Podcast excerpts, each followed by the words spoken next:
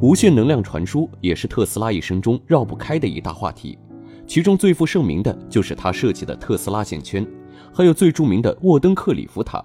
当麦克斯韦在1873年证明了光是一种电磁波，也就是光是电流以极高的频率振动后的产物，特斯拉为了研究这一新领域，发明了特斯拉线圈。后来，他造出了第一台无线电发射机。特斯拉声名大噪后，美国著名银行家摩根看上了特斯拉的能力，想要特斯拉帮他研究无线电塔。他给特斯拉十五万美元和一大片土地，沃登克里夫塔就在美国长岛地区建成了。这个塔高五十七米，上面有一个直径二十米的半球。但特斯拉还没有研究成功，意大利的科学家马可尼就首先发射了无线电穿越英吉利海峡。后来又使无线电信息成功穿越大西洋，发明出了电报。马可尼也被称为无线电之父。特斯拉的沃登克里夫塔作废，投资也没了。但也有传闻说，其实特斯拉并不是没有研究出无线电传输技术，而是想利用这个塔将太阳的能量转换成电能供人类利用。如果在全世界都建上这样的塔，那将颠覆整个社会的发展。还有人将1908年的通古斯大爆炸跟沃登克里夫塔联系上，这纯粹就是谣言了。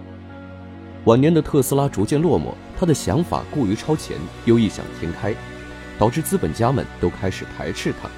虽然他发表的言论还是会受到大家的关注，但已经没有人愿意出钱资助他了。但他每天沉浸在自己的孤独世界里。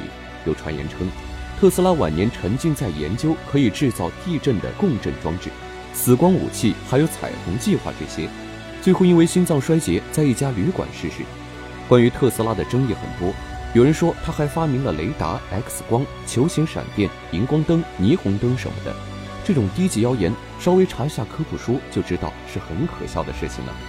但特斯拉确实是最早发明出无线控制技术的。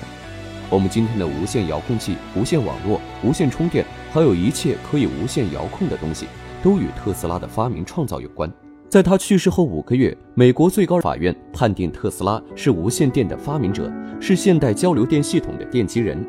一九六零年，国际电工委员会为纪念特斯拉对人类科学的贡献，将此感应强度的单位定为特斯拉。尽管他没有那些伪纪录片和谣言那么神，但对于人类的贡献也足以称得上伟大。